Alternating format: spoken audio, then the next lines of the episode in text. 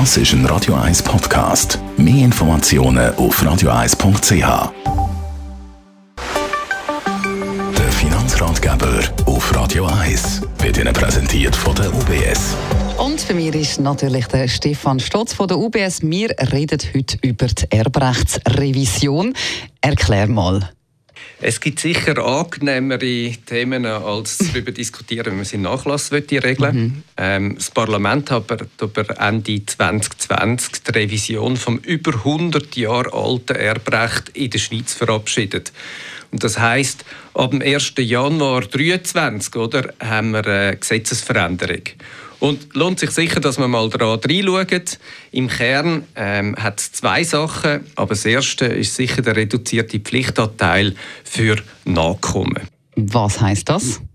Muss man vielleicht unterscheiden, ob Sie das Testament gemacht haben oder kein Testament. Wenn Sie kein Testament gemacht haben, dann wird eigentlich äh, ja, der Nachlass nach der gesetzlichen Erbfolge verteilt.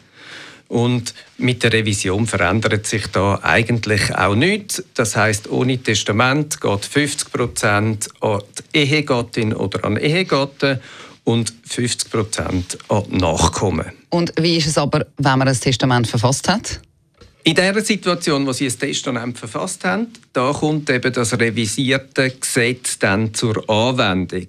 Und das heißt, der Pflichtteil der Nachkommen wird von der Hälfte vom Pflichtteil auf die Hälfte reduziert, was eigentlich dann einem Viertel vom Gesamtnachlass entspricht.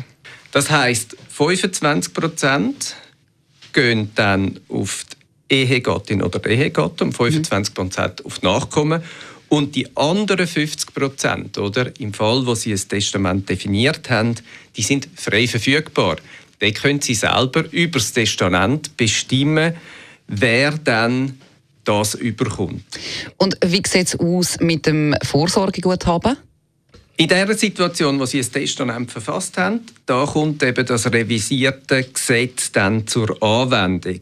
Und das heißt, der Pflichtteil der Nachkommen wird von der Hälfte vom Pflichtteil auf die Hälfte reduziert, was eigentlich dann einem Viertel vom Gesamtnachlass entspricht. Das heißt, 25 Prozent gehen dann auf die Ehegattin oder Ehegatten und 25 Prozent auf die Nachkommen.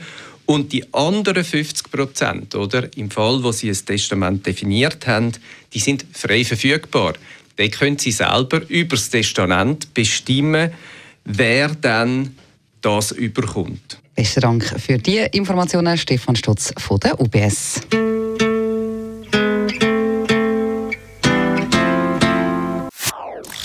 Das ist ein Radio 1 Podcast. Mehr Informationen auf radio1.ch.